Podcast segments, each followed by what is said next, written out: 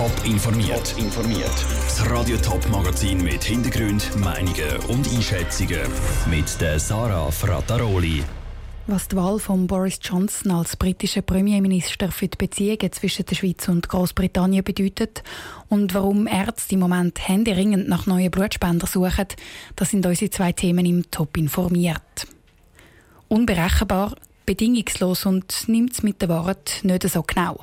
So berichten die Medien über Boris Johnson, den neuen britischen Premierminister. Aber was bedeutet der Mann an der Spitze von Großbritannien für die Beziehungen zwischen der Schweiz und Großbritannien?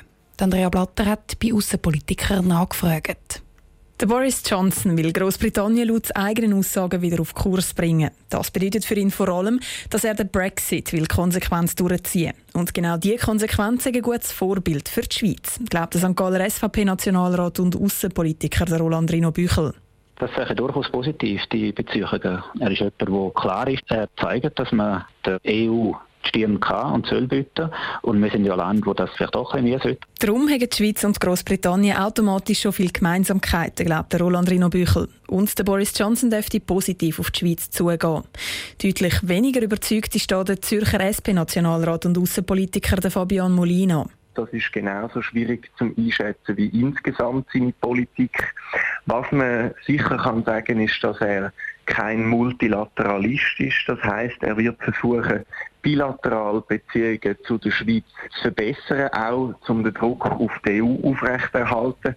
Dass der Boris Johnson also könnte probieren, die Schweiz in ein Machtspiel hineinzuziehen und sich mit ihr zu verbünden, um bei den Brexit-Verhandlungen mit der EU bessere Karten zu haben. Dort muss die Schweiz aber extrem vorsichtig sein, warnt Fabian Molina. Wenn die Schweiz jetzt mit Großbritannien noch enger kollaboriert, dann geht das auch immer auf Kosten von der EU. Und klar ist, dass die EU nach wie vor unser wichtigster politischer und wirtschaftlicher Partner ist. Die Schweiz muss also schauen, dass sie nicht zu fest in den Brexit-Streit hineingezogen werde. Auch der Roland Rino Büchel könnte sich vorstellen, dass der Boris Johnson die Schweiz als Druckmittel brauchen will. Ist durchaus möglich, dass er versucht, die Schweiz ein bisschen ins Boot hineinzuholen.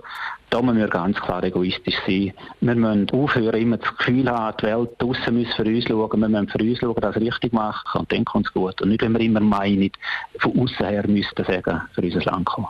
Grundsätzlich hat die Schweiz ihre Verträge und Abkommen mit Großbritannien im Fall von einem Brexit ja in den trockenen Tüchern. Schlussendlich glauben beide Politiker darum nicht, dass der Boris Johnson als neuer britischer Premier grosse Auswirkungen auf die Schweiz hat. Der Beitrag von Andrea Blatter. Der Boris Johnson muss morgen noch offiziell von der Queen in seinem Amt als Premierminister bestätigt werden. Das ist aber nur noch Formsache. Über 700 Blutspenden werden in der Schweiz jeden Tag gebraucht in Operationssälen, Spitälern oder Pflegeheimen. Die zusammenzubringen ist aber gar nicht so einfach, weil nur gerade jeder 50. Schweizer regelmäßig Blut spendet. Und von diesen Spendern sind im Moment auch noch ein Haufen in den Ferien. Das Spenderblut hebt aber nur ein paar Tage. Darum läuft im Moment eine grosse Plakatkampagne zum neue Spender finden. Viele Neuspender sind aber gar nicht sicher, ob sie überhaupt dürfen spenden.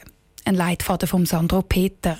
Der Oliver Teusinger ist medizinischer Leiter von Blutspend Zürich. Er erklärt, wer für Blutspenden in Frage kommt. Zuerst, was für Kriterien muss ich grundsätzlich erfüllen, um zu spenden?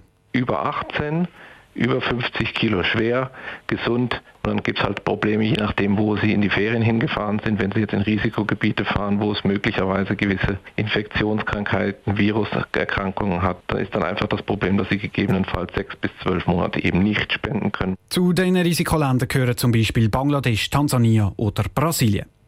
Wie sieht es denn aus, wenn ich ein neues Tattoo habe? Tattoo ist letztendlich wie wenn Sie eine größere Hautverletzung haben. Und da ist dann der Ausschluss.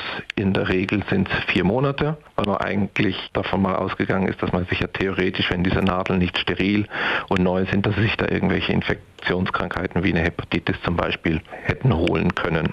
Die gleichen Faustregeln gelten für Piercings. Es muss länger als vier Monate her sein mit dem Stechen.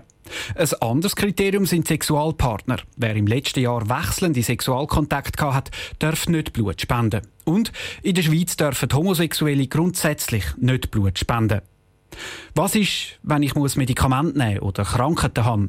Also wenn Sie chronische Erkrankungen haben, wenn Sie gewisse Medikamente nehmen, die zum Beispiel in den Blutprodukten noch vorhanden sind oder diese Blutprodukte qualitativ schlechter machen, zum Beispiel wenn Sie Medikamente nehmen, die die Gerinnung beeinflussen, dann sind Ihre Plättchen zum Teil einfach nicht brauchbar. Zu den verbotenen Medikamenten für Blutspenden gehören zum Beispiel bestimmte Akne-Medikamente, gewisse Medikamente gegen Haarausfall und einzelne Impfstoffe. Auch nach Zeckenbiss oder nach dem pfeiferschen Drüsenfieber dürfen ein paar Monate kein Blut gespendet werden.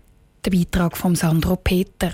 Im Rahmen der Kampagne sind auch Blutspendebusse in verschiedenen Städten unterwegs, zum Beispiel bis Ende Woche am Oberen Graben zur Winterthur. Mehr Informationen zum Bus und zu den Kriterien fürs Blutspenden gibt es auch auf toponline.ch. Top informiert, auch als Podcast. Mehr Informationen gibt es auf toponline.ch.